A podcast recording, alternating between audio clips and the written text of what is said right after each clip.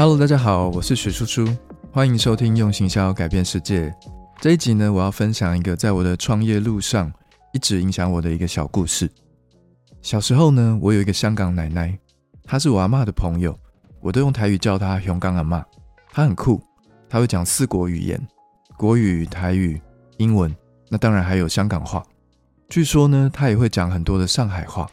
因为她有很多客人是跟着国民党来台湾的。有钱的上海人，熊刚阿妈大概每隔一到两个月就会来我家一次。每次呢，他都会带一大桶的瑞士糖给我吃，他会叫我慢慢的吃，然后也要分给其他的堂兄弟姐妹吃。我觉得瑞士糖的台语非常的绕口，我一直觉得很难念，叫做水西藤，水西藤。除了瑞士糖呢，他会拖着满满一个行李箱的衣服，要我阿妈试穿看看。偶尔还会有一些奇珍异宝啊。或者是高科技的小东西，连我爸爸、我叔叔也会跟着阿妈一起看，在当时都算是蛮稀有的东西吧。比如说照相机，在那个年代的照片呢都是黑色的，但是他却送了我们一台彩色照相机，让我这个小朋友呢真的大开眼界。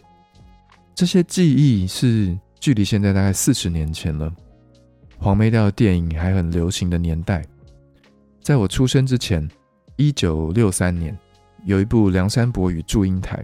不晓得你有没有看过？在你的年代当中有没有这件事情？它一直红到一九八几年，还是有很多人反复的一直在看。那我的阿妈还有香港阿妈都是他们的粉丝，连我这个十岁不到的小孩，过了四十年到现在，我都还记得电影里面的黄梅调，还有那些歌词，可见洗脑程度有多高，在当时有多受欢迎。我觉得可以与之相比的呢？应该只有绿油精还有乖乖的广告歌了吧？会讲到这个，是因为熊刚阿妈有一次呢，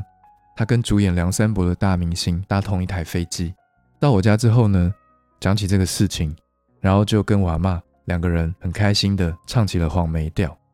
其实我阿妈是一个喜怒哀乐都不会呈现在脸上的人，所以那一次让我的印象很深刻。关于熊刚阿妈的事情呢，我大概也只记得这么多了，因为年代久远的关系。后来我知道，瑞士糖呢，就是现在的 Sugar 水果软糖，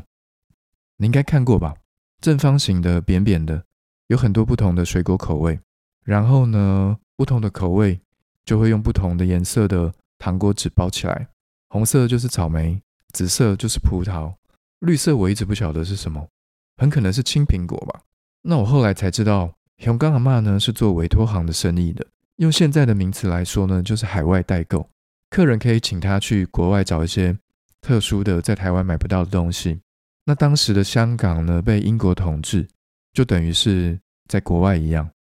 在当年，因为两岸的关系比较紧张，台湾有点锁国，一般的民众呢是根本不能够出国的，除非是政府官员的公务考察，或者是呢，你就要有一家公司去跟政府申请贸易的考察，才有可能自由的进出国际机场。那熊刚阿妈呢，是属于海外归国侨胞这一类，因为不能出国，代购这件事情变得非常的稀有，委托行就变成消费者采购名牌或者是海外商品的主要货源。四十岁以下的朋友可能不一定听过委托行这个名词吧？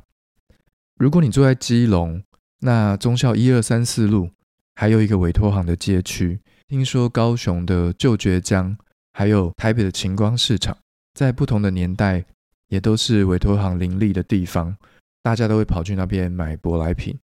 或许你可以问一下你的爸爸妈妈，或者是爷爷奶奶，以前呢会不会在委托行买东西？或者是他们如果以前曾经有过开委托行的好朋友，就像我的熊刚阿妈一样，如果有呢，他们在当年可能都是走在时代尖端的人物哦。后来过了几年。可能是小学五六年级左右吧，我发现自己好像很久都没有吃到瑞士糖了，就问阿妈说：“熊刚阿妈最近怎么都没有来？”阿妈说：“因为百货公司越来越多，委托行已经没有生意了，就收起来了。”阿妈的回答让我觉得非常的可惜，因为当年没有 Seven Eleven，我们想吃糖果的话呢，就只有干妈店买一些很 local 的东西，像是可乐糖啊、足球巧克力啊、芒果干之类的。我是真的有点怀念瑞士糖那种酸酸甜甜的味道，还有那种稍微会粘在牙齿上，但只要用舌尖去舔一舔，它就会重回你的怀抱里的那种感觉。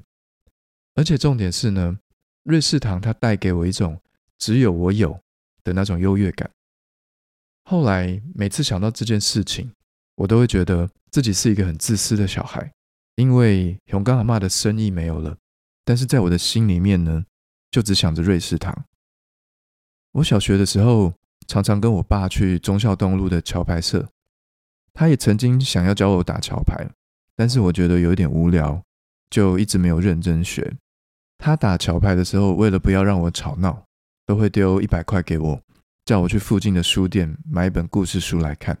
在我常去的书店旁边呢，有一栋很大的建筑物，我不知道它盖了几年，我只知道呢，它一直在盖，一直在盖。然后越越盖越高，后来它变成台湾的第一间搜狗，外观是全白的，很壮观。门口还有小人国闹钟，会在整点的时候报时唱歌。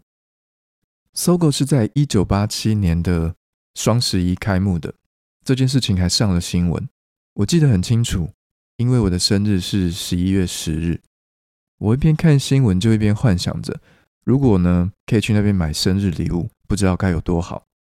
那一年应该是十二岁，我念小学六年级的时候吧。某一个周末，我爸爸要去打桥牌的时候呢，我自己跑到人挤人的搜狗逛了一圈，然后也买到了我怀念的瑞士糖。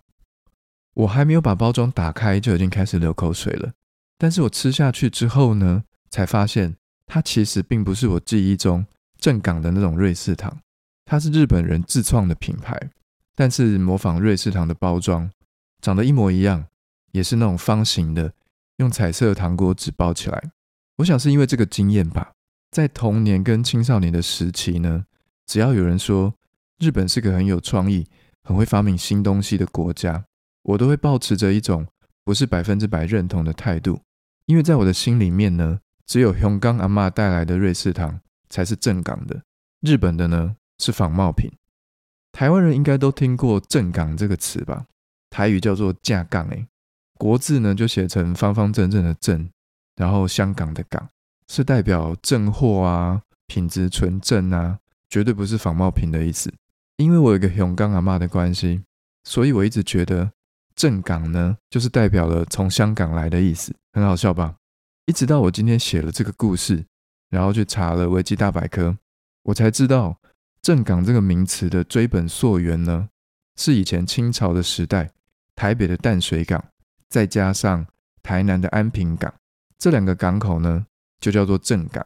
因为他们是国际往来最主要的通商口岸，有很多的外国人会在这边上岸交易。